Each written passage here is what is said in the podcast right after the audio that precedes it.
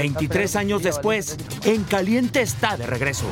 Y no podía ser de otra forma que con la visita del futbolista más grande en la historia de México, Hugo Sánchez. Su visión, sus éxitos, sus sueños, sus récords, sus metas, sus pendientes y todo lo que ha convertido al máximo ídolo del balompié azteca en un referente de talla internacional. Regresamos esta noche y lo hacemos por la puerta grande, presentando al Pentapichichi, al niño de oro, al macho, al hombre que se habló de tú con el gol y que asegura tener el conocimiento y lo necesario para llevar a nuestro fútbol a la grandeza que él ya conoce. Hugo Sánchez esta noche en Caliente.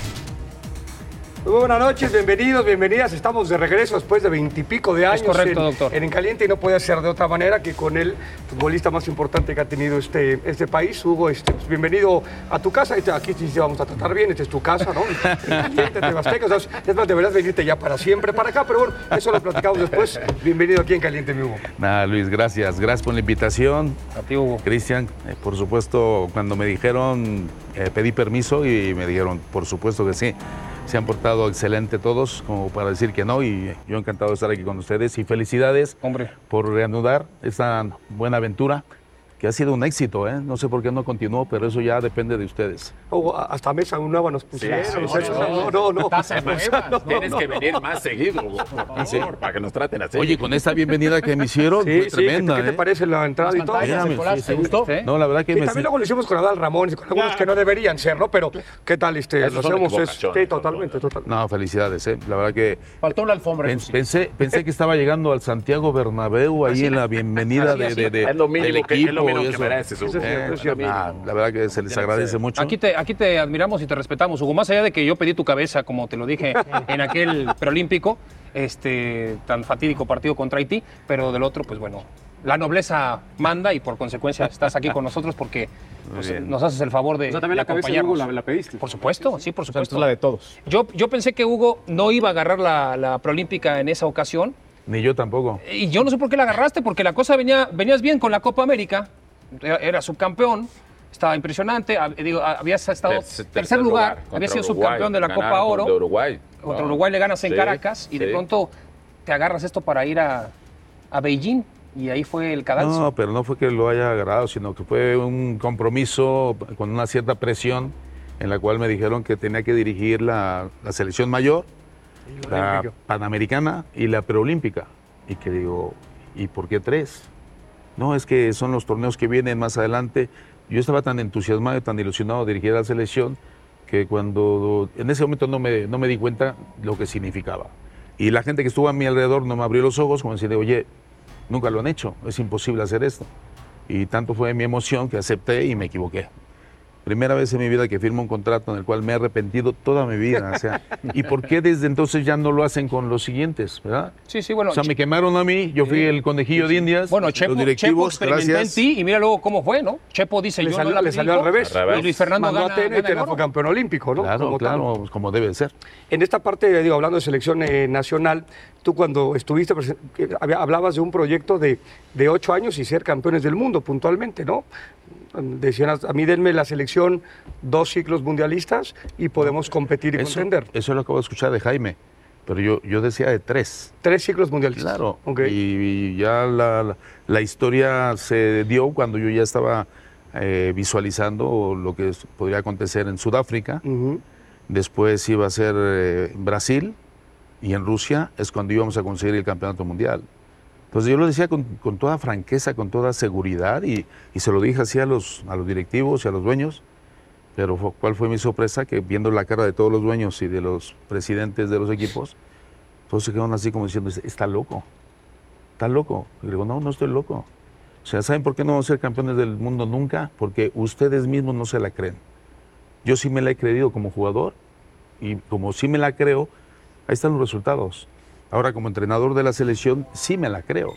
México puede ser campeón del mundo y en ese entonces, pues estamos en un nivel de competiciones, eh, eh, la Libertadores, Copa América, Copa Sudamericana, y estábamos en un crecimiento interesante.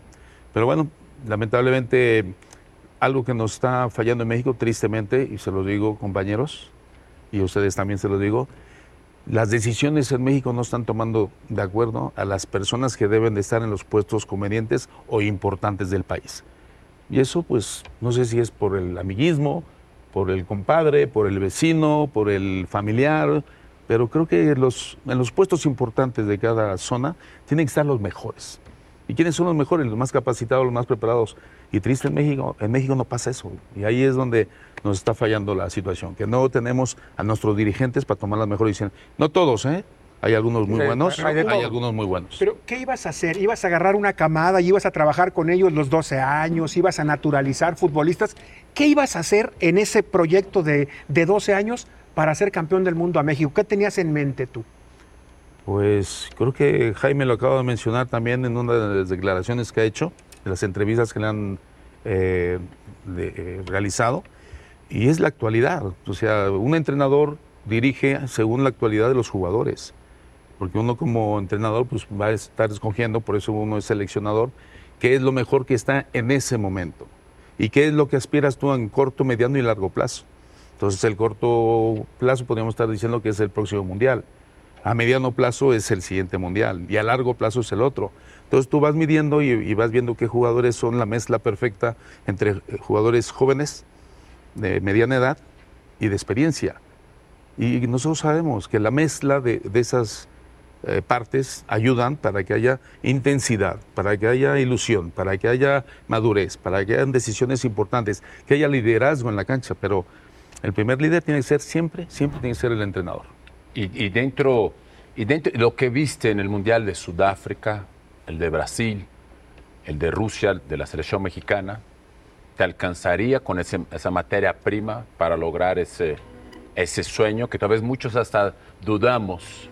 Y yo, yo me incluiría, a mí me cuesta ese trabajo y obviamente tú fuiste nuestro compañero, nuestro líder, nos- siempre nos, nos- contagiaste con ese optimismo, con esa perseverancia, lo que te llevó a triunfar. Y por eso eres, como dijo bien Luisito, el futbolista el- el más grande de la historia.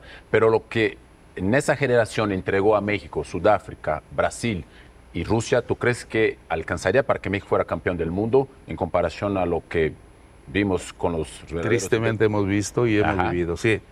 Pues fíjate que sí, Luis, estaba convencido.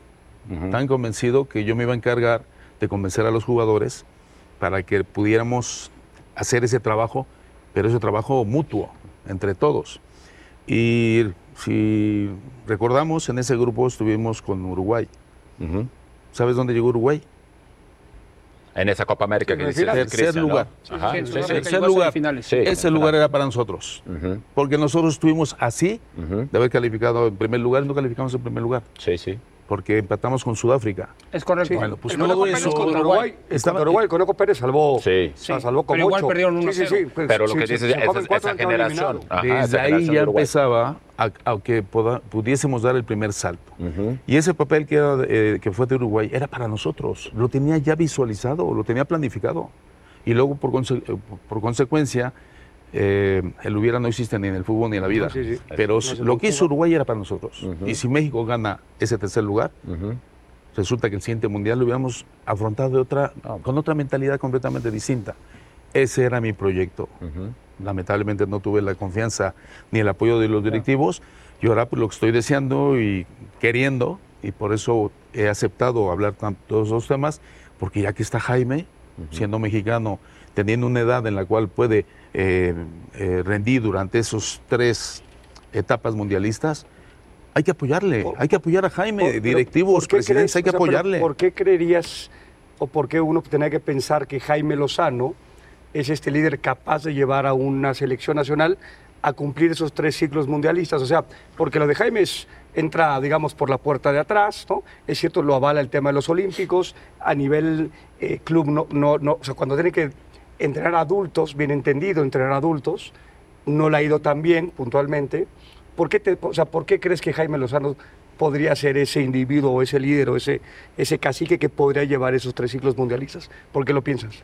Yo ahora mismo siento que el que haya llegado Jaime donde está, no cayó por, por obra del cielo, ni, ni, ni cayó del Espíritu Santo. Sí, ni fue, sí, un poco sea, fue un poco pim, pum, pum, Pero pam de rebote, ¿no? Las cosas, se van, las cosas se van dando, Luis, yo sí creo mucho en la energía. Y conozco yo a, Jaime. Jaime tiene capacidad, tiene talento, tiene educación, tiene cultura, tiene eh, buena persona. Está preparado. Está preparado, está capacitado. Estuvo en Inglaterra, estuvo en Europa preparándose eh, antes de que le dieran el puesto. O sea, yo lo noto que está muy bien. ¿Y por qué necesitamos tener a alguien que sea mayor o que tenga más experiencia si ahora mismo tenemos la oportunidad de darle la oportunidad a Luis, digo a Luis, a, Jaime, para que pueda triunfar? No tiene que, clasificarse. Él lo está haciendo bien. como entrenador en los Juegos Olímpicos, no, no, ya, ya, ya, me hubiera encantado haber estado yo en los Juegos Olímpicos de Beijing, que no estuvimos, y haber ganado la medalla de bronce con sabor a oro. Porque esa medalla fue con sabor a oro, oro por el logro que hizo Jaime. Entonces yo creo que ya tiene un inicio muy bueno. Eh, Luis, estuve yo en la selección amateur, Juegos Olímpicos, Universidades, Panamericanos, Juegos Olímpicos, Mundial y eso. Y Jaime está llevando un proceso. En Alemania siempre los técnicos de las selecciones nacionales los, están llevando un proceso que los llevan de, cogidos de la mano el, seleccionador mayor o maduro, por llamarle de una manera, y tiene su asistente joven y que lo va curtiendo de tal manera que lo va preparando para que se aguanden los alemanes, que hicieron una cadena. ¿Por qué no, por qué no aprendemos eh, las cosas buenas de los países? Y podríamos hacer eso y en México se podría hacer. Ahora mismo está Jaime, pues hay que apoyarlo. ¿Y, y quién podría seguir después de Jaime? Pues habrá que tenerlo al lado de Jaime para que se vaya preparando. O sea, algo parecido. Ahora, Hugo, eh, o sea, suena muy bonito y lo hemos platicado mil veces, ¿no? Suele pasar que el futbolista mexicano muchas veces declara, ya se lo hemos debatido, que, que es muy sencillo decir, vamos por el campeonato del mundo, tenemos que ser campeones del mundo.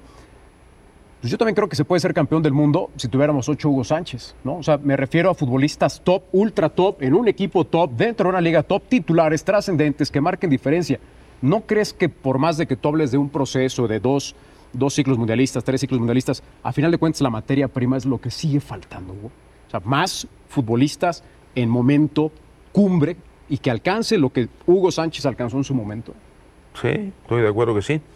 Esa materia prima que le podemos llamar, eh, llamar materia humana, hay que formarla y para formarla, yo me acuerdo de mi época de sector amateur, en ese entonces el, trabajo del sector amateur se estaba haciendo muy bien. En el sector amateur teníamos los torneos de Cannes, de Toulon, los Panamericanos, eh, Juegos Olímpicos. Joao Avalanche, ¿no? Eh, Joao Avalanche, todo eso. Entonces eso lo arrebató el fútbol profesional y ya no lo maneja el sector amateur. Entonces toda esa formación se perdió dejó de existir. Entonces, viene entonces el por qué desapareció ese proceso si estaba funcionando. Te digo por mi hermano Horacio, estuvo en la camada de Leonardo Cuellar, Manuel Manso, todos esos grandes jugadores que también fueron eh, eh, seleccionados en la selección mayor. Resulta que eso ya no existe. Entonces viene el otro capítulo, que son los torneos internacionales, la Libertadores, Copa América. Eso. ¿Por qué si eso nos estaba llevando a la excelencia deportiva, por qué lo quitan? Ese, materia, por eso, pero la plata, y, se, Van, y se van a, recibir un dinerito en dólares por un torneo diarreico. en eso estoy de acuerdo Eso, en eso. Alguna vez se lo dije yo a, a, Le dije, no, es que el dinero para que todos los equipos que no acostumbran a ir a Estados Unidos puedan tener competencia contra el Cincinnati y se lleven un dinero. Le dije, pero, pero en la Libertadores, Fluminense se llevó a Antier 30 millones de dólares. la ganó, güey. Entiendo, pero, pero tú por participar te llevas 3 millones. En general, sí. Y si tú ganas un partido por cada partido que ganas tú en primera ronda son 300 mil dólares más. Y si pasas a los octavos de final son 1.250.000. Y si pasas a... son 2 millones y medio. Y si pasas a las semifinales son 3 millones. O sea, cuando tú acumulas, el segundo lugar se lleva 22 millones de dólares y el primero se lleva 30 millones. Bueno, con la friolera de que México ha tenido finalistas de la Copa Libertadores y que ha tenido semifinalistas de la Copa Libertadores y que ha tenido equipos que constantemente pasan a las siguientes fases. Y la Sudamérica. Así es. No olvídate, porque también, también pone mucha esto del dinero por la MLS. El único que la ganó. Sí. La MLS y el dinero, es una, eso es una mentira. Lo que no quieren aquí es que la desconexión entre la Liga Mexicana y la MLS se vaya en algún punto, porque como son organizados allá, con la cantidad de dinero que tienen en Estados Unidos, con la capacidad que tienen para poder traer a Messi o al que tú me digas mañana, no quieren que haya ese desfase. Entonces quieren esta conexión como de, no, pues somos socios, somos cuates, somos, tenemos un nexo, nosotros acá, Sudamérica allá. En Sudamérica cada día se juega peor, pero sigue siendo mucho más el nivel que jugar contra el MLS, Hugo. Por supuesto que sí. El nivel futbolístico que tiene Sudamérica es como lo que se tiene en Inglaterra, en Francia, en España, y nosotros hemos aprendido gracias a esa competición, la sudamericana. Con el área nuestra, pues muchos años, ¿cuántos, cuántos mundiales fuimos? Era, México siempre iba al mundial, ¿por qué? Porque en el área, pues eran los más fuertes, ahora hay más competencia. Pero la competencia también es desde que hubo el hexagonal. Desde que se hizo el hexagonal fue como regalar las participaciones a, equipos que fueran otros, porque México siempre iba. Entonces, ¿qué, ¿en qué hemos mejorado? La materia prima, que no te, terminé de contestar, Carlos, es ¿quiénes fabrican a la materia prima? Los equipos. Los equipos, los directivos. Ocho extranjeros Entonces, que no en primera. somos fabricantes de jugadores. Brasil sí es fábrica de jugadores. Eh, Argentina es fábrica de jugadores. Uruguay. Chile, no sé. ¿Por qué no aprendemos lo que hacen ellos? ¿Y por qué nosotros contratamos uruguayos, argentinos, brasileños, chilenos? ¿Por qué? Por el negocio. Porque el negocio ya se fuera y porque mientras más extranjeros haya, hay más negocio. La fábrica tiene que ser mexicana. que, históricamente no la somos, no hay fabricación de jugadores. Talento lo hay, lo que no hay es el proceso de no somos, no somos un país formador como tal. No estamos acostumbrados somos un, somos un país importador. Pero podemos serlo. pero históricamente hemos sido un país Podemos serlo, Luis. Podría sí, seguramente. O sea, Pachuca, eh, Santos, Pumas. En su momento Pumas. América. Águilas, Después de, América, de, escucharte, ya te habló Ibar, ya te habló la bomba para que formes parte de ese consejo. O sea, me parece que un tipo con, con el bagaje que tiene Hugo Sánchez, con lo que ha vivido, ¿ya te hablaron para que formes parte de ese consejo especial que tiene la federación?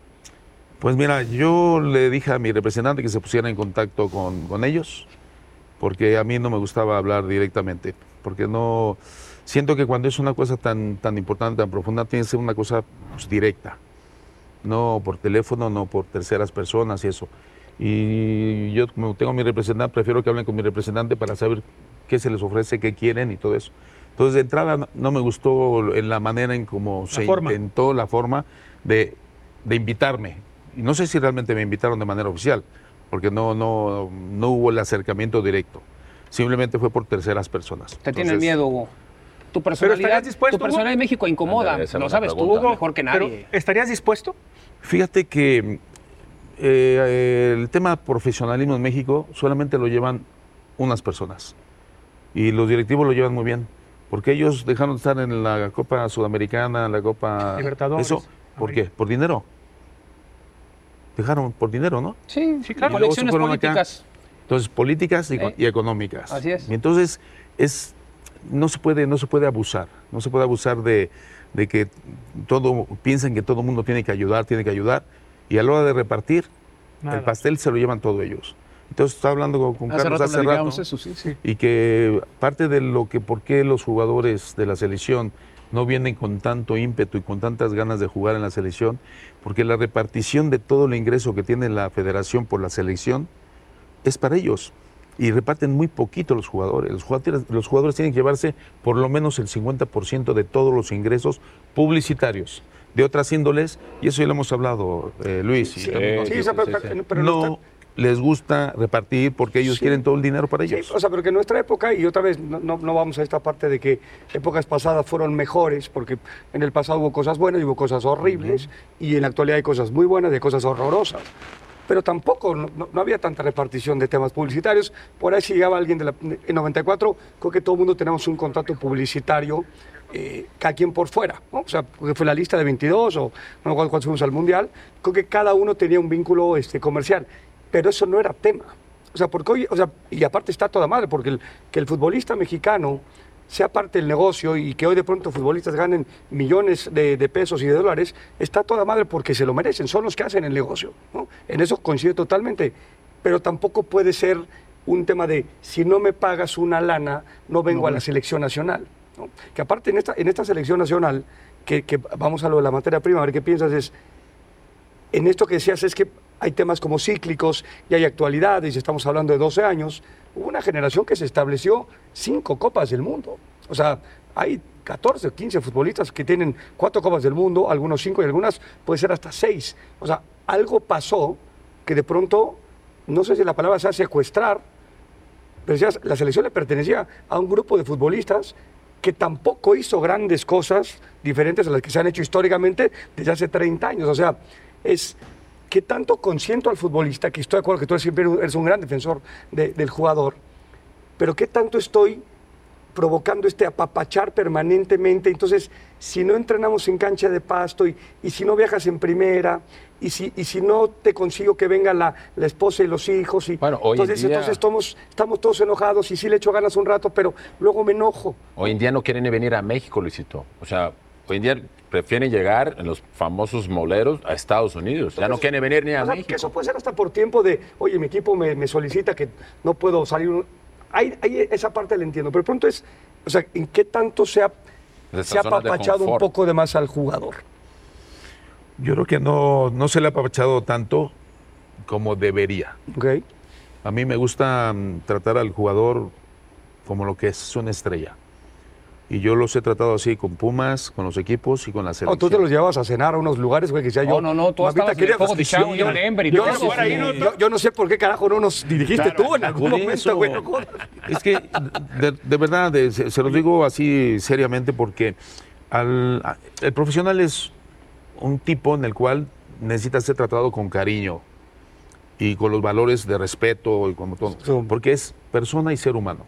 Si tú a la persona y al ser humano lo tratas como tal, con el respeto, con el cariño, eso, llega un momento en que tú lo comprometes porque le estás dando las armas. Le dices, oye, ya te di las armas, fuimos al mejor hotel, fuimos al mejor restaurante, tienes la, la mejor equipación, eh, tienes respaldo, eso. Ahora te toca a ti demostrar que todo lo que tienes, allá en la cancha. ¿Y tú crees que el Y futbolista ahí- mexicano es profesional, Hugo, de manera integral? O sea, porque tú fuiste un ejemplo en ese sentido. Sí. Tú tuviste que librar batallas épicas que todos sabemos. ¿Tú crees que el futbolista actual, no? Porque, como dice, estamos hablando de la actualidad del fútbol, ¿el futbolista mexicano es profesional de manera integral? Eh, En tu percepción, en tu ¿Con los equipos o con la selección? Porque le estaba comentando a Eh, Carlos. eh, Son cosas, son mundos completamente No, distintos. no, completamente distintos. pero, pero en general, ¿no? Te el equipo, a nivel- a Luis, nivel el de equipo te paga. Ajá. Te paga el sueldo. Sí. Y te tiene todo. Entonces, si te, se- te lesionas en la, en la selección, debe haber un seguro. Tiene que haber una compensación de, de indemnización. Luego, si hay un dinero que se...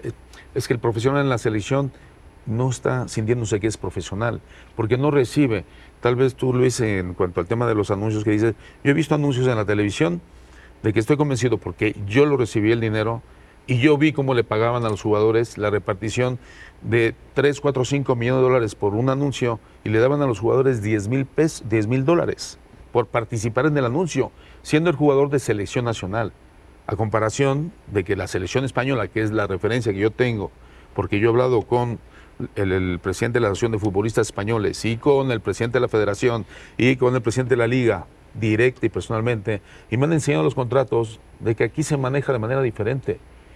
El seleccionador va a la selección y tiene ya el 50% de todos los ingresos de publicidad que recibe la selección, porque la selección son los jugadores, no son los directivos. Entonces, hay un acuerdo de repartición del 50% de beneficio. Entonces, ahí es cuando viene el tema, ser profesional. Oye, que aquí en la selección se te está pagando un dinero interesante. ¿Cuánto es? Aquí en la selección mexicana tenemos alguna persona que pueda venir aquí a decir el contrato de publicidad para No. los jugadores, utilización de No, imagen, tú sabes que eh, no. reciben tanto Quieres- dinero por, quieres por milagro, tal empresa no, o tal no. empresa o tal banco o tal publicidad que sale de la selección. Hay repartición del 50% y reciben tanto. Eso es lo que falta. Hay que actualizarnos, Oye, hay que digamos, solamente modernizarnos. por el dinero, Hugo, ¿dónde, ¿Eh? dónde queda el- el- Profesionales. el- no entiendo, pero ¿dónde queda el orgullo del amateur en de la querer, selección de amateur. con la selección Yo de jugué país? sin ganar nada Por porque eso. tenía que ser amateur, pues yo no, no jugaba la- pero, los Juegos pero, Olímpicos. pero, pero, por ejemplo, tú llegaste al Mundial del 86 como la máxima estrella que existía en el fútbol de México. Y, y- y- de todas formas, en muchas ocasiones de forma pública lo has externado. Sí. No te sentiste arropado por el mismo eh, grupo, más allá de que después Tomás Boy, descansa en paz, que era el capitán del equipo, eh, tenía también sus puntos de vista con respecto a lo que tú sentías. Eh, pero pues yo, yo siento que quiero entender que tú venías también porque querías jugar con la selección de México, no solamente porque iba a haber dinero, porque al final de cuentas tú eras una estrella súper y jugabas en el mejor club del mundo y te trataban como el mejor. Eh, ¿dó- ¿Dónde queda ese espíritu de yo quiero jugar en la selección porque es la camiseta de la selección? O sea, lo que yo soñé cuando no era nadie, viendo una cáscara en la calle con mis cuates en la tierra. ¿Dónde Ah. queda eso? Pues queda que mm, por decir, ir a unos Juegos Olímpicos fue maravilloso. El sueño de ir a un Mundial es maravilloso. Pero cuando recibes un trato profesional en una selección en donde no hay repartición, y si lo ves en otros lados, entonces ahí es cuando dices, uy, si yo me arriesgo mi integridad física en la selección, me lesionan, quien me paga es el equipo. Y quien me va a echar la bronca es el equipo. Y el equipo, algunas veces a mí me dijeron, oye, vas a jugar un partido amistoso, ¿eh? Cuídate. Cuídate. El decirte cuídate te está advirtiendo de que cuidado, porque te lesionas, luego aquí somos los que te pagamos nosotros. Y te pagamos muchísimo dinero. El Real Madrid, por decirte el nombre del mejor equipo de todos los tiempos, pues obviamente tenía un contrato en el cual ganaba mucho dinero. Pero yo con la selección vine a jugar tres partidos o cuatro antes del Mundial porque los partidos estos moleros no existían. No me deja, ni, me dejaban venir. no, existía, no me dejaban venir. existía fecha FIFA, esas cosas. Entonces son cosas muy diferentes. El profesionalismo tiene que venir a México en la selección. En los equipos hay profesionalismo, pero en la selección... No. Pues después, de escucharte, después de escucharlo no va a querer venir nadie a la próxima fecha FIFA. Hugo, ah, desde tu óptica, ¿quién es el gran responsable del fracaso en Qatar? ¿Los futbolistas? ¿Los directivos? ¿O el cuerpo técnico de Gerardo Martino? ¿Quién, quién nos llevó a este megafracaso del fútbol mexicano en Qatar? señalar es, muy fácil ahora, pero yo lo estuve diciendo públicamente, no sé si lo escucharon o supieron, pero los que deciden traer a un técnico que no es mexicano, yo he estado en contra siempre de eso. Entonces, eh, antes de ir a Qatar, faltaban 3, 4, 5 meses, yo decía, hay que destituirlo, porque hace falta un revulsivo. Y ese revulsivo yo no está porque el equipo va va para abajo, no tiene motivación, no tiene confianza, el estilo, no hay estilo, no se lo notaba que iba a haber algo. Y si los que tienen que tomar la decisión no lo hacen y están esperando a finiquitar un contrato que obviamente, pum, pum, clean caja, dinerito al banco, me voy y me voy a dónde, pues a Europa o me voy a Estados Unidos a dirigir otro equipo apapachado por amigos míos y todo eso. Entonces, necesitamos profesionales.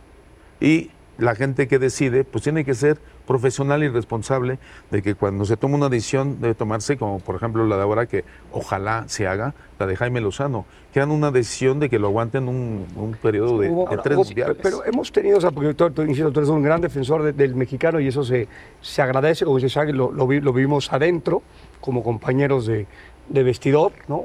Un grandísimo defensor de... Que no íbamos a ir a la Copa América. Sí, sí, sí, un desmadre y, y se peleó y tal. Los, es como de esquiroles. No, pues tu compadre, Hermosillo, ahí se bajó ah, del barco, ¿no? compadre. Asqueroso o sea, bueno, es, es, un detalle. Sí, no, no, ¿cómo? ¿Se acuerdan por qué? Porque, no, porque no había repartición de, de, contratos de publicidad. Estaba el tema del draft Era la explotación y a nosotros no nos daban nada. Hoy hay un tema en la mesa que es el asunto del naturalizado. Hoy estamos hablando de que daría la impresión de que le estamos poniendo todas nuestras cartas, y digo, le estamos poniendo, le están poniendo a Quiñones, que es un tema de los naturalizados, que, que aquí es un tema de ley constitucional contra una situación de un, de un centímetro, porque aparte hemos tenido entrenadores mexicanos, ¿no? entre ellos que han hecho una, una, una gran chamba y que tampoco han logrado por distintas circunstancias, ¿no? La Puente y Mejía Barón y tal, ¿no? En Miguel Herrera, o sea, ha habido... Pero yo nunca he estado en un mundial, ¿eh? No, no, no, ya sé, si tienes razón, o sea, tú estás fuera de esa pero, o sea, pero hemos tenido el entrenador mexicano. Y hoy viene esta situación del naturalizado, que de pronto tú ves a la selección francesa y dices, es que no son franceses, es que sí son franceses, ¿no? Sí son franceses todos.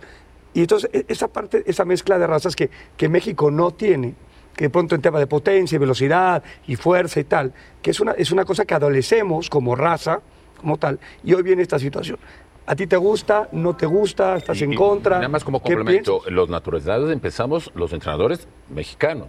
A creo el primero que hizo el del naturalizado fue el Vasco.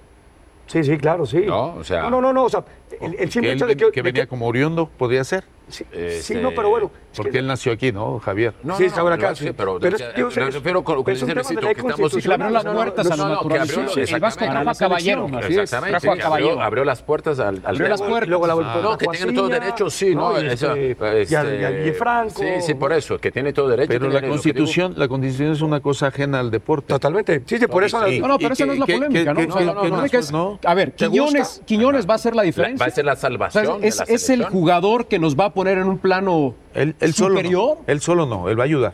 Yo tengo una Él dinámica, yo tengo una dinámica. A ver. ¿Una qué? Una dinámica. Escojan a tres jugadores que hayan jugado con su selección o ¿Es no. un juego o es qué? No, es una dinámica, es un ejemplo para ver si verdaderamente colocando a los mejores extranjeros de la Liga Mexicana, la selección puede ser mejor.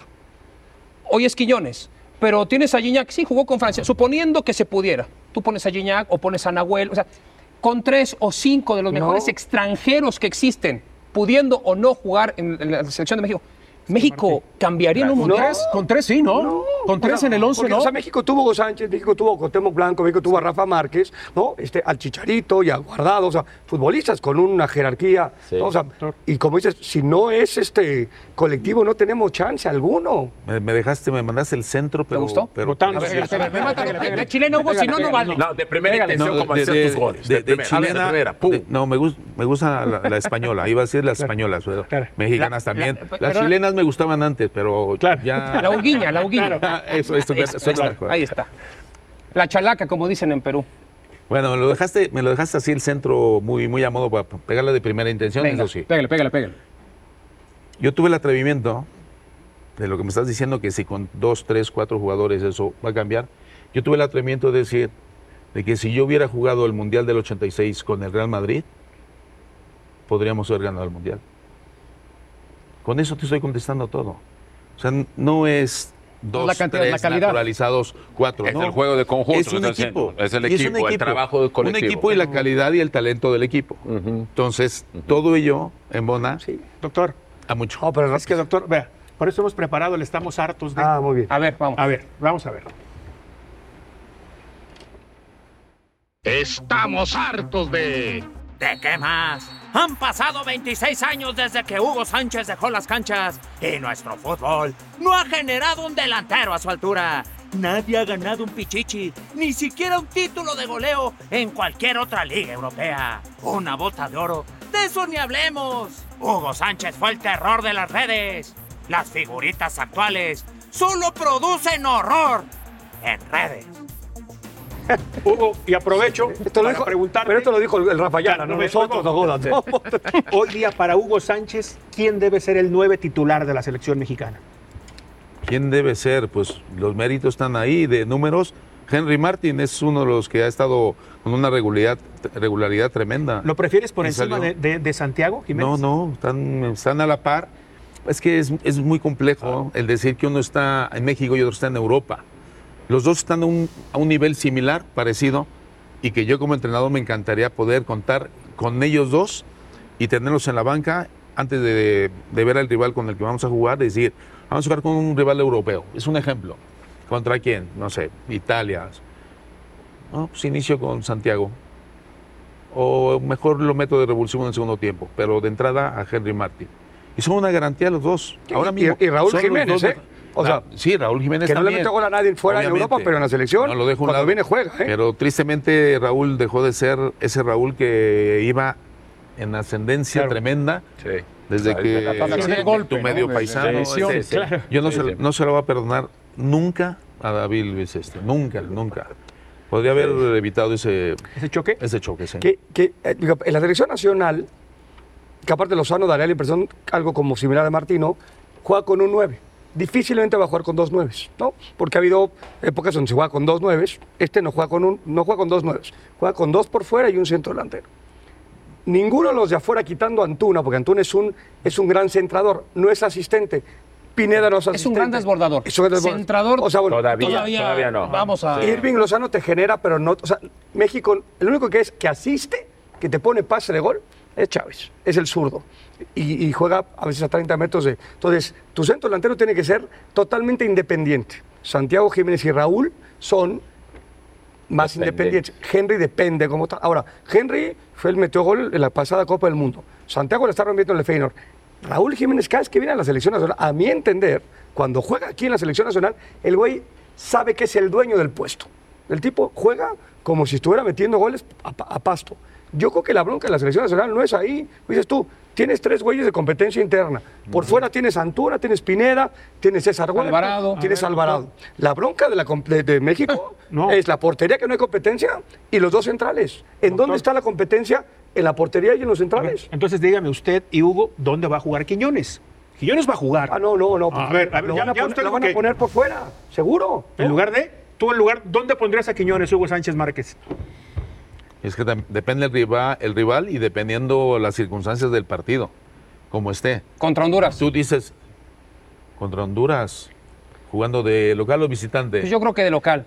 Ponlo de local. local. No, o allá, priva- a ver los dos escenarios, para ver qué tanto puede cambiar un ¿Qué escenario. harías ¿Dónde con Quiñones si, si tiene que jugar los dos partidos contra Honduras? Si fuera de visitante, Quiñones.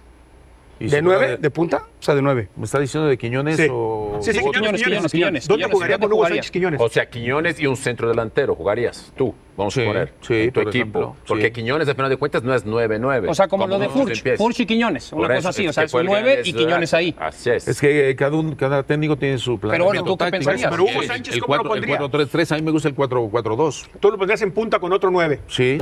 Sí, pero Quiñones y, y otro... Jaime, delantero. Henry, Santiago, Pero Raúl. Jaime Lozano no Sí. toca tres de arriba, juega dos por fuera y uno por Sí, dentro. por y no va a tocarlo aunque parezca Quiñones. O sea, te firmo lo que tú me digas. Quiñones tendrá que jugar por fuera.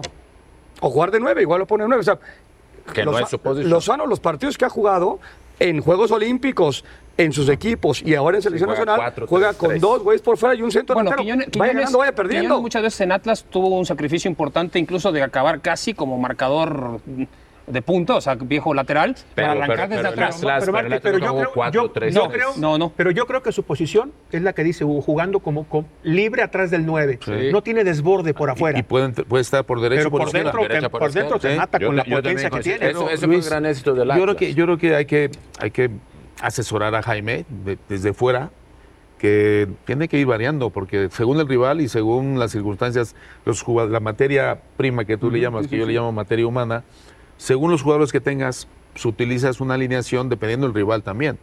Y eso es trabajo del técnico. Saber, no tengo que jugar siempre igual 4-3-3, sino que va a haber equipos en el cual voy a tener enfrente que de local tengo que variar y jugar de otra manera, que puede ser 4-4-2. Sí, que hasta, el mo- 4-2-3-1. que hasta el momento no ha pasado, ¿eh? No, no ha pasado. Hasta el momento no ha pasado. Eso No de ha jugar- pasado. eso de No ha jugar- pero ni en los cambios. Aún cuando vas perdiendo, Sale Juan y ha entra probado Pedro. dos ratitos con dos Sí, nueve. sí, sí. Dos ratitos y Cuatro cuatro minutos. Cuatro, así, los últimos minutos. Lo de jugar dependiendo del rival lo hacía mucho mi profesor Osorio, lo reventaron todos. Mi Todo el profesor mundo lo Osorio dice, criticaba. está- es que él amaba las rotaciones. ¿Cómo? Claro, o sea, pues tiene que ver el rival, el escenario, quiénes juegan. Y si había un entrenador que estudiaba de pe a pa al adversario, ese me parece que era Osorio. No sé si te gustaba o no te gustaba. Pero por lo menos entendiendo lo que tú mencionas de la importancia de qué es lo que tienes y cuál es tu rival al cual vas a enfrentar, qué, cuál es el once con el que vas a encarar un partido. Osorio fue como. utilizó mucho la visualización, ¿no? Porque se adelantó al criterio de los cinco cambios. Sí, sí, sí. ¿Sí? Porque él los hacía Ahora- en cada partido. Sí, claro. Pero no hacía Ahora- cinco, hacía un. Pero debo decirte es un ocho. chingo, un chingo, sí, como es un chingo. Sí. Pero luego, Como- pero, como- pero en como- el como mundial, exacto, En el Mundial ya no se casó con la suya. Ella, en y el mundial, no, en el momento bravo Así dijo, ah, caray, ah, caray, caray. Ya no le que movió. jueguen los, Sí, los mejorcitos. Fue un adelantado, porque ahora ya Oye. hay cinco, cinco cambios y, entonces habrá que darle la razón de que Oye, Hugo, los te cambios veo, te veo y te siento muy actualizado en el tema fútbol mexicano. ¿Por qué no trabajas? Eres, pides muchas condiciones, pides mucho dinero. ¿Por qué Hugo Sánchez no dirige la Liga MX? Ahí está ¿Pides mucha Chorizo lana? Power, ahí está Chorizo ¿Pides Power. mucha lana? Sí. ¿O qué? ¿Cuál es el No, tema? estuve ¿Muchas cerca. condiciones? Sí, sí, que estuve, nada. estuve cerca de Cruz Azul en dos ocasiones. Sí, Con Juan Reynoso la primera sí. y luego con el Tuca la, la segunda. Entonces escogieron tanto a Juan como a Tuca y yo estaba listo. Estuve ahí presente, di mis puntos de vista y, y bueno, es- escogieron por otro camino. Pero de que estaba entusiasmado, estaba entusiasmado. O sea, la ilusión me la quitan los directivos. Entonces ahora mismo no tengo tanta ilusión como la tenía antes. Ahora por las circunstancias prefiero mejor dirigir fuera de México que en México, al menos que sea un proyecto interesante. Si hay un pro- proyecto interesante, aceptaría, estaba a punto con Cruz Azul. No se dio, bueno, estoy esperando alguna propuesta. ¿Quién, quién es tu cuerpo técnico? O sea, si tienes que elegir a tu gente de, para trabajar tengo- contigo, si tienes que agarrar mañana un equipo, ¿quién, ¿quiénes son los que Preferiría te acompañan? no- preferiría no- no, los por- quieres este, quemar? No, no, no, quemar, no. Emocionar. Me, Sí, me sí, los sí, quitan, sí, no, los quitan. los Ah, quitan, los quitan. los te los- arrebatan. Oye, Hugo, Me los quitan y ya me, quedo, me quedé sin nada. En la loma. Sí. Tú siempre hablas de cinco puntos fundamentales en la conformación de un equipo, ¿no? o de un, de, de un Te- estado, ¿no? Te lo repito. Físico, Físico, técnico, táctico, estratégico y psicológico. y psicológico. Sí. ¿Tú crees que Me gustó, me gustó ese punto, ¿eh? Te, te acordaste muy bien. Hizo la tarea, Saguito hizo la tarea. No, si te mira, es zurdo, es zurdo también. Tú, Saguito reúne las cinco condiciones. ¿Tú crees? Yo reunía. Las ¿sí o no? cinco, Yo, O yo sea, reunía las la cinco. parte No. técnica no le pegaba, no, le No, pegaba no, con la no. derecha, o sea, tú bueno puede ser No técnico, pero con la cabeceaba, derecha. no cabeceaba. Y aún así las alcanzó para ser abusar histórico de la. América. ¿Eh? Querían, abusan, Hugo. Querían que sea. ¿cómo? Es- tú ves a la selección mexicana con, esas condiciones de algún momento dominar esa- esas, condiciones de poder encontrar un verdadero equilibrio para reflejar tal vez en ese juego de conjunto que tú eh, manifiestas y dices que es lo más importante para que un equipo pueda triunfar, llámese selección o equipo en ese sentido, ¿no? O, ves algún equipo en el fútbol mexicano, porque yo sigo insistiendo, todo el mundo habla que el fútbol mexicano es sumamente competitivo, para mi gusto, a- actualmente, es sumamente irregular e inconsistente. Yo no veo que sea una liga competitiva en Ah, bueno, lo más y mínimo. están los cuatro ricos y los pobres. O sea, no, la- la liga se ha Entiendo, separado entiendo, entre los poderosos y los que ya no les alcanza Pero, nada, güey. pero, pero ¿hay algún equipo en México que realmente reúna esas condiciones? Pues fíjate que he estado viendo los últimos partidos del Campeonato Mexicano y me han gustado varios por la intensidad.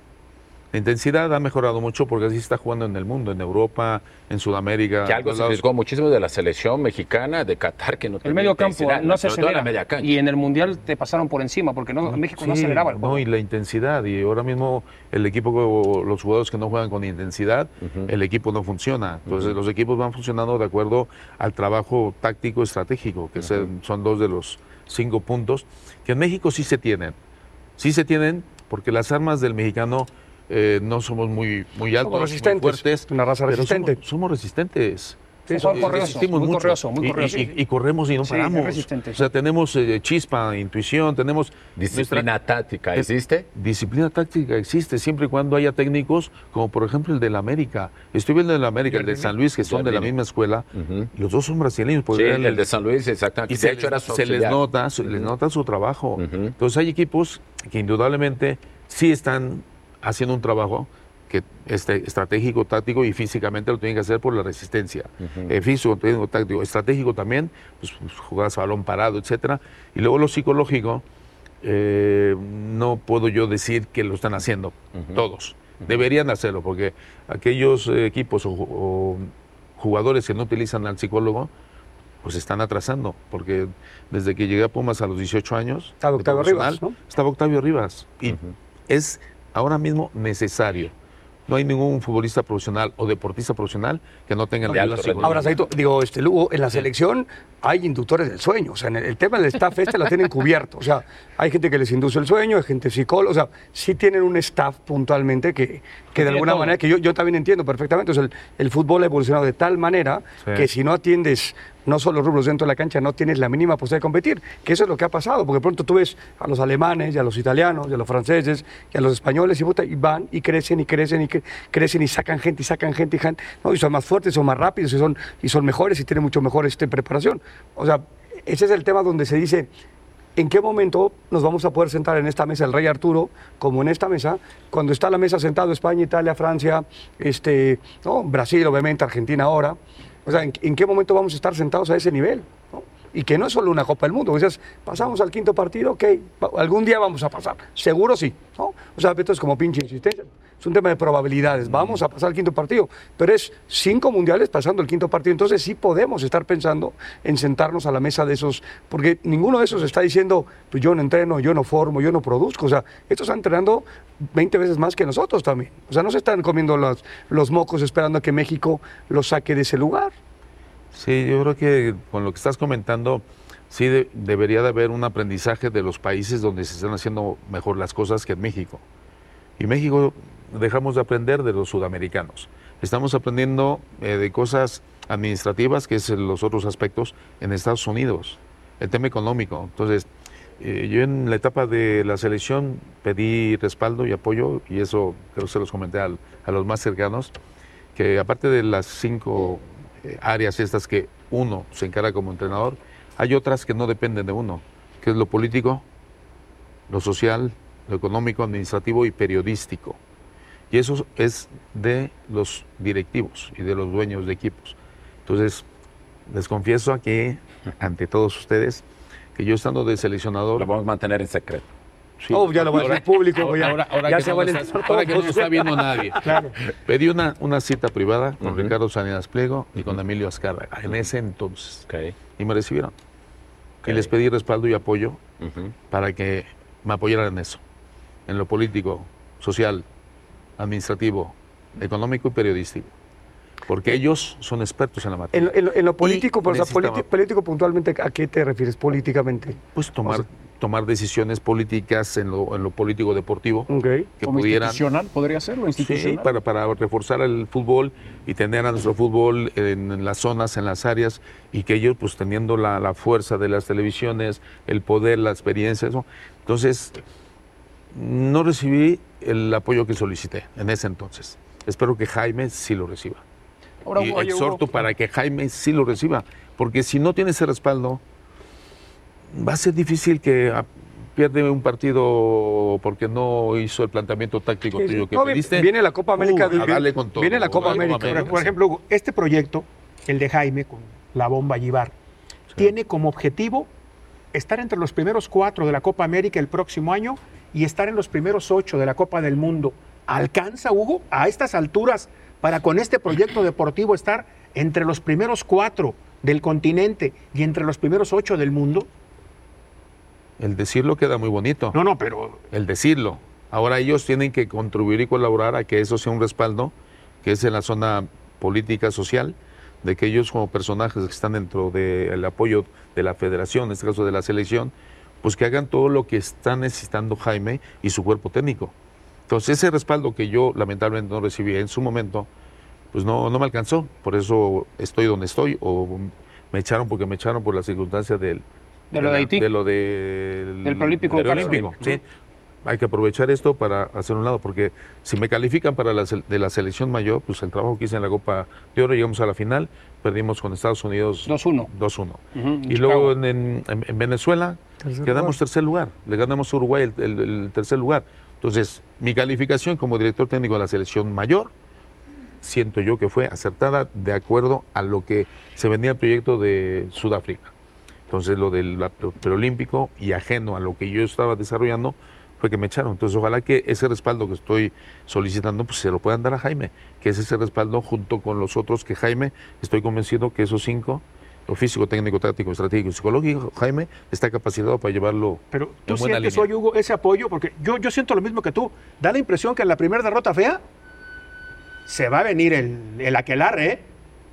¿Por tú- qué? Porque es mexicano. No, no lo sé. ¿Y, por qué, no, ¿Y por no. qué los extranjeros no, No lo les, les machacan en el primer partido? Y así, así ha pasado. A los mexicanos, porque pierden Bueno, a el Osorio se le, juz- se le juzgaba partido a partido, ¿eh?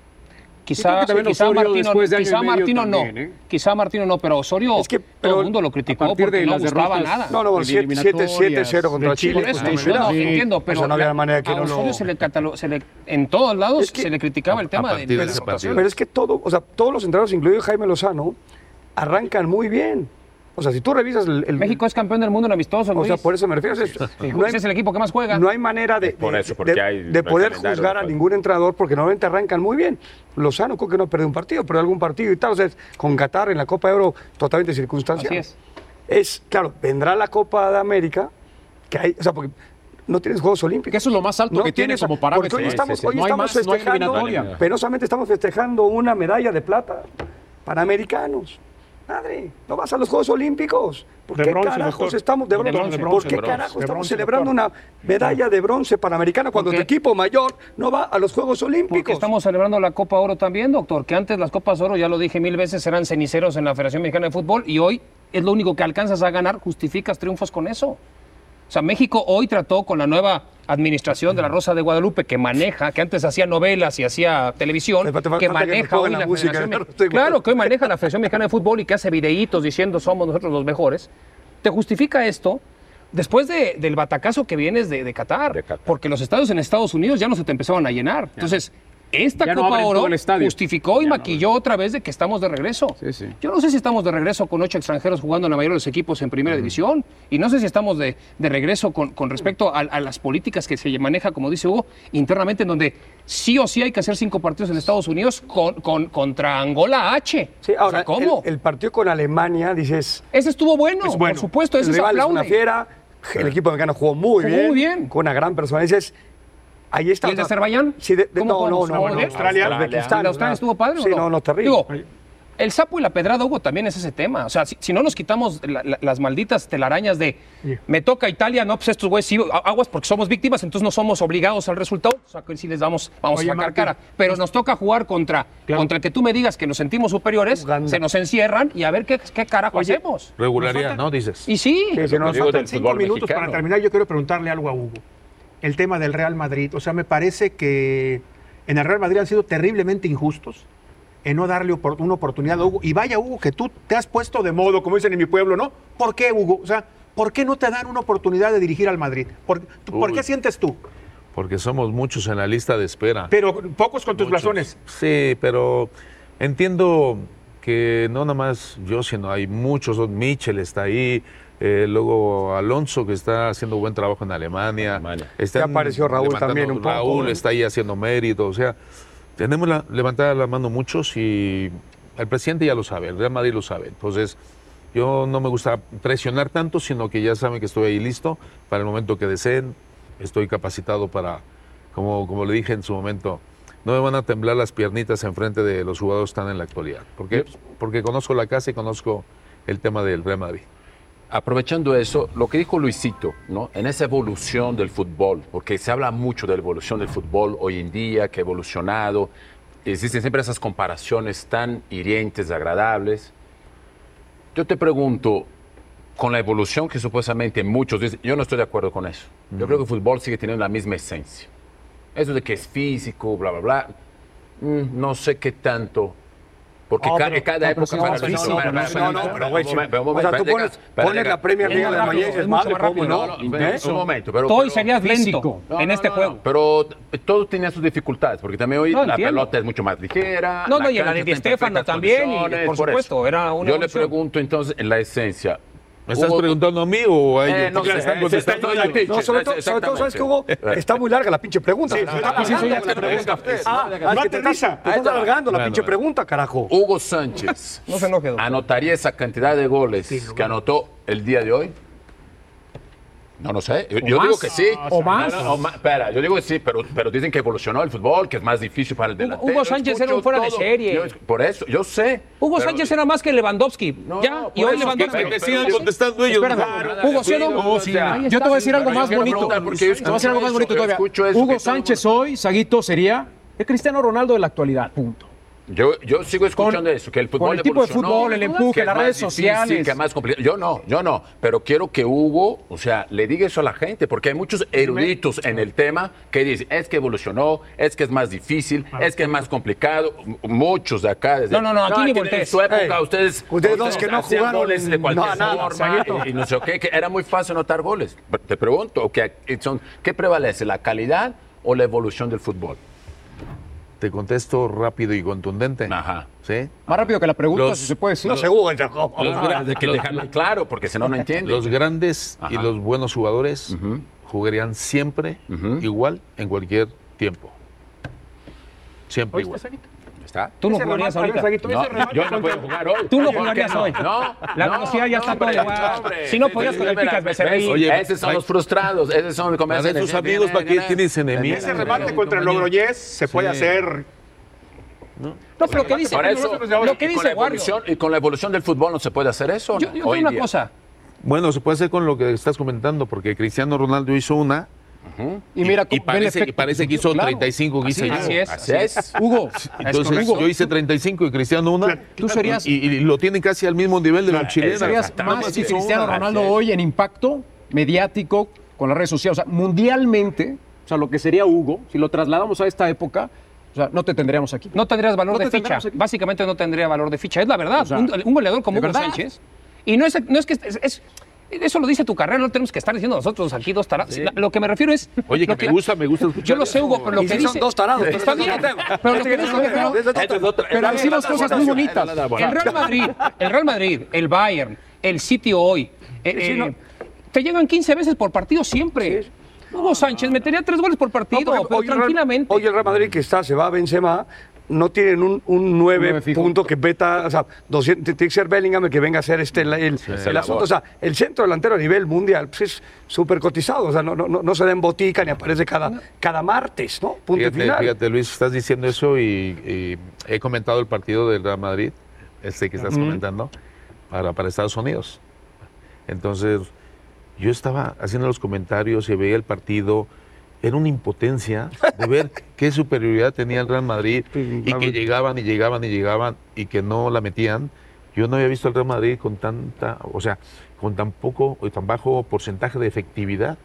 Y aparte, y Yo- yo volumen de estaba- fútbol, ¿no? Yo O sea, estaba de esperando, digo, ¿cómo me encantaría estar ahí No, no. para poder aprovechar todas esas ocasiones de gol? Y, Sí, sí, claro. y bueno, ojalá que el Real Madrid ya, parece que está el fichaje ya de, de los que tanto están esperando. Sí, es que, que- pero es que no, no- no hay, Ojalá, no- no hay porque tantos. Nos hace falta los Por delanteros. eso, por eso, o sea, si tú empiezas a Harry Kane y Haaland, o sea, Pues, no está, hay está la este- obsesión de Mbappé. De Mbappé. Sí, sí, o la sea, obsesión de que, Mbappé. que no es Mbappé 9-9, ¿no? Que tampoco es punta. Ajá, los dos. Oye, Hugo, Yo siempre he sugerido que Mbappé y Haaland vienen Real Madrid, ya está el equipo otra vez, punto. Y que lo dirijas tú a ellos dos y ya estamos. ¿Te, te gusta esto de Carleto, de, de lo de Brasil y que esté con el Madrid y que en Brasil estén con Dinis, que Fluminense?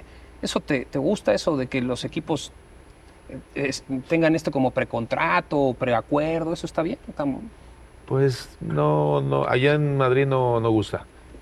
Obviamente que en el Real Madrid cuando le preguntan a Ancelotti, Ancelotti tiene que forzosamente decir, de eso no hablo. De eso no hablo. Porque en el Real Madrid no, no se puede estar utilizando el nombre del Real Madrid para rumores, suposiciones, o, o se va o se queda. Y, y Ancelotti dice, no me voy a, eh, del Real Madrid hasta el último momento, que termine. Oye, Hugo, por- para terminar, ¿por qué el técnico mexicano tiene tan poco mercado en Europa? Javier Aguirre, Hugo Sánchez, Ignacio Ambriz y a Nacho no le. ¿Por qué? Porque somos muy malinchistas los mexicanos. Hablamos mucho de los de afuera y criticamos mucho y, y torturamos a los mexicanos. ¿No En- son comodinos? Yo, yo, he escuchado eh, otras cadenas Claro. sudamericanas y hablan. Los brasileños de los brasileños una maravilla. Los argentinos de los entrenadores argentinos una maravilla. Los chilenos, todos entre ellos hablan y se promocionan. Y los únicos que no nos promocionamos entre nosotros somos nosotros. Pero no son comodinos Sí, o sea, entrenador. Más, más, que- más que como, yo no sé, son como, no somos locales. O sea, el entrenador, o sea, conoce mucho del fútbol mexicano, pero, o sea, le, le preguntas algunas cosas fuera. Cono- y- y, no puede ser en general, eso no puedo generalizar. Pero yo sí creo que o sea, el entrenador mexicano es local. O sea, está cómodo acá, le gusta acá, lo tratan Gana bien, se le paga muy bien. el ¿no? O entorno sea, no tiene presión, Hay una ¿no? exigencia O sea, mucho sí, menor. Si fuera por mí. No hablo de ti. Si fuera ¿no? por mí, yo estaría trabajando. Sí, sí, sí, porque tú ya tú dijiste Bueno, allá, sí. o sea, como tal. Sí, O sea, tú pero. ya te la y- jugaste allá. No, y aparte, eh, calidad hay, talento hay. Únicamente falta promoción. Y luego el tema de que no se vende la Liga Mexicana al- a Europa. Entonces, ¿quién nos No ve? se ve. Nos veían en la Copa Libertadores, nos Sí. veían en la Copa Sudamericana. difícil si no ganas nos algo internacional que te si quieran, no- ¿no? Si No, no, si no te ven, No, no hay es que chance. Si no la tienes gente- vitrina, no hay vitrina. la gente que tiene que vender la Liga Mexicana no vende como la Liga Española. La Liga Española se vende en todo el mundo. Así es. La Liga Inglesa, que es la que más dinero recauda, la vende en todo el mundo. Bueno. la Liga Mexicana no la saben vender, no la, la saben MLS se ve en todo el mundo. Nos guste o no, la MLS Sí, un tiene que ver porque tienes un elemento así. Estoy de acuerdo, pero Entonces, tendríamos ¿a que quién- ir- quiénes ¿No tienes? será que negocia mejor y hacen unos intercambios? Por eso estamos con esas conexiones, Hugo. Claro. Para ver si aprendemos. ¿No ves que por eso es? O sea, sacrificamos unas por No, otras, no- Hugo. no se puede ganar todas. No se puede todo. Espérame, Hugo, Luis, nada más faltó Ah, una pregunta. ah, ¿Quién para campeón de este torneo, Hugo? ¿Quién te gusta? O sea, ¿qué equipo verdaderamente te está gustando? Hace un momento mencionabas que el América... No empieces, Hugo. No empezaste, no, Warrior, no no, vayas a por empezar favor. aquí a, a manchar la, ¿Quiere que la la mesa. América? ¿Quién? ¿América y o por qué el América? ¿Por qué Tigres? ¿Y por qué Tigres? ¿Por qué la ¿Por final qué, América por- Tigres? por qué la 14 ya? No, pues mejor, mejor voy a contestar al, al estilo diplomático. Bien, Hugo. ¿Sí? No, no, Los diplomático no. Pumas son los que van a salir campeones. Ojo, Ahí está. ojo, Ahí está, ojo Bien, que Hugo. si hay un equipo que puede sorprender a ¿Es el de cualquiera de Mohamed? estos, es Pumas. Hay un once competitivo y hay buena sí, banca. Sí, te pido que no te subas. No te subas ese maldito Ahí barco. vamos Tú en no te subas ese ¿Te barco. gusta, ya está, la- ¿te gusta sí, sí. el turco, Mohamed, como entrenador de Puerto, Sí, que tuviste está- tantos está- años? está ahí, trabajando bien y- Tienes plenamente identificado lo que Y es la se de nota, se nota Y- que y está ti- bien y trabajado. tiene cosas como tú que son. Es un tipo que gana. O sea, porque hay, hay buenos entrenadores que no ganan un carajo. Este, el gordo gana y, y tú eres un ganador. O sea, este tiene cositas. Y otra cosa, jala la presión. Sí, sí, sí. claro. Y otra- Mohamed como Hugo, cuando hablan, se habla de la camisa de Mohamed, se habla de la creación de Mohamed. Así es. ¿No? Tú aíslas de presión al Habla, plantel. doctor. ¿Es cierto o no? Sí, sí, sí, es parte de lo que la- el liderazgo de un entrenador debe saber en qué momento tienes que salir a dar el pecho, porque Luis Aragon- Aragonés decía eso. Tengo las espaldas muy anchas para que digan de mí todo lo que quieran. Precisamente por eso. Me quise, Hugo, no, no podemos este, emular esta Te esperamos el próximo lunes, Hugo. Cuatro de la mañana hubiéramos terminado, pero no, no, no, no. Lo hacemos todos los Yo lunes. estoy con Hugo. encantado, ¿eh? El próximo lunes te esperamos acá, Hugo, otra vez. Y aparte, Eh, ya así ves- manejamos la nómina y empiezas tú a pelear nuestros premios. Esta- Estas ideas que pusiste ahora en la mesa, muy bien. Muy buenas. Vamos a empezar a meterlas aquí en Azteca. Esa, ci- esa cita que tuviste, que nos dijiste. Muchas gracias y buenas buena, noches por acompañarnos. Muchas gracias. Gracias por la invitación y suerte. Y sé que va, va a ser de mucho éxito. Sí, como la- todo la- lo que tocan ustedes La, siempre. la bronca será es encontrar exitoso. invitados de tu nivel. O sea, La próxima semana no viene nadie. Bueno, viene, quién sabe. viene, no viene dentro de mes, que las 10 dentro de un semanas. mes. Ya no. No. Vámonos. Éxito seguro. Gracias, gracias. Buenas noches.